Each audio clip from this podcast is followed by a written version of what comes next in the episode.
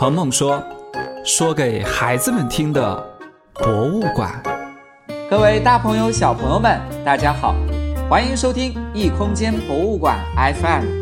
今天呢是中秋佳节，是个团圆的日子。那我们也来聊一聊月亮的故事吧。但是要换个角度来聊一聊月亮。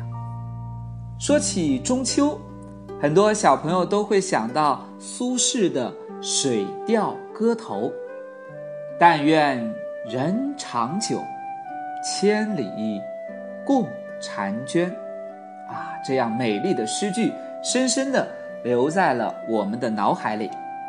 在诗人的眼中，无论你和我之间在空间上间隔着怎样遥远的距离，我们看到的都是同一个月亮。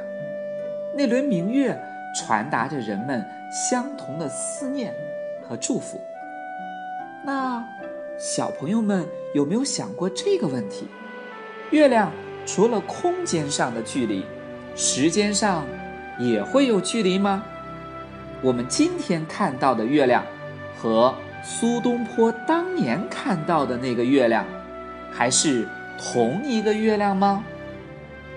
首先，要肯定的是，月亮还是那个月亮。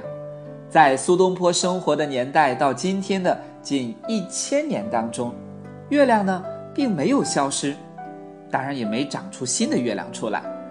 可是，鹏鹏哥哥想告诉小朋友们的是，从理论上来讲，我们今天看到的月亮要比苏东坡先生看到的那个月亮小了那么一点点。一点点，这又是为什么呢？原来，月亮正在离我们居住的地球一点点的远去。月球和地球之间的距离每天都在变远。小朋友们可能要问了：“鹏鹏哥哥，你说的都是真的吗？有什么证据吗？”那鹏鹏哥哥今天就给大家讲两个证据吧，分别。从物理和地质的角度给小朋友们做个解释，看看是不是那么回事。哎，对了，在这之前，鹏鹏哥哥有个小问题要问小朋友们：你知道今天的月亮距离地球有多远吗？记住这个数字：三十八万四千四百，单位是公里。你记住了吗？我们首先了解一下物理学家是如何证明月球正在远离呢？利用现代科学，物理学家可以用雷达和激光的方式，比较精确而且直接地测出月球到地球的距离。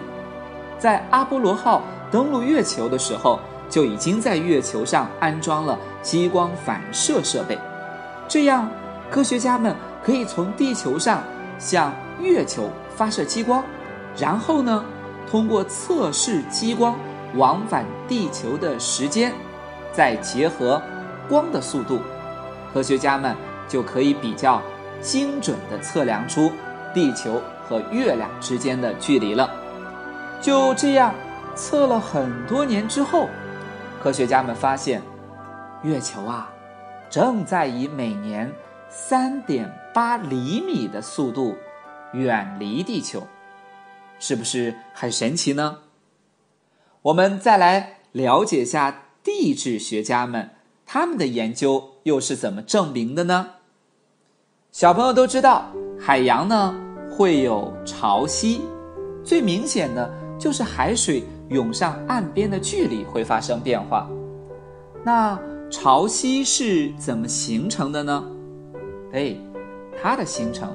是和月亮的引力有很大的关系，而潮汐的运动又会进一步影响海底的物质。因为月亮每个月围绕地球转一圈，它的运动是有规律的，所以呀，月球对潮汐的影响也是有规律的。那自然的，潮汐对海底各种地质结构的影响也是有规律可循的。也就是说，地质学家们通过对地质结构的研究，找到了海底地质物质的规律，也就找到了在远古时期月球运转的规律。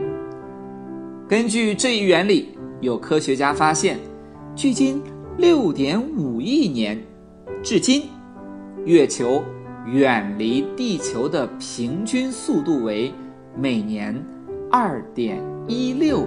厘米，可见，在很早很早以前，月球啊就在远离地球而去，只是远离的速度比现在要慢一点。其实，为了证明月亮正在远离地球，人们还能在古生物学家那里找到证据，和海洋里一种叫做鹦鹉螺的海螺有关系。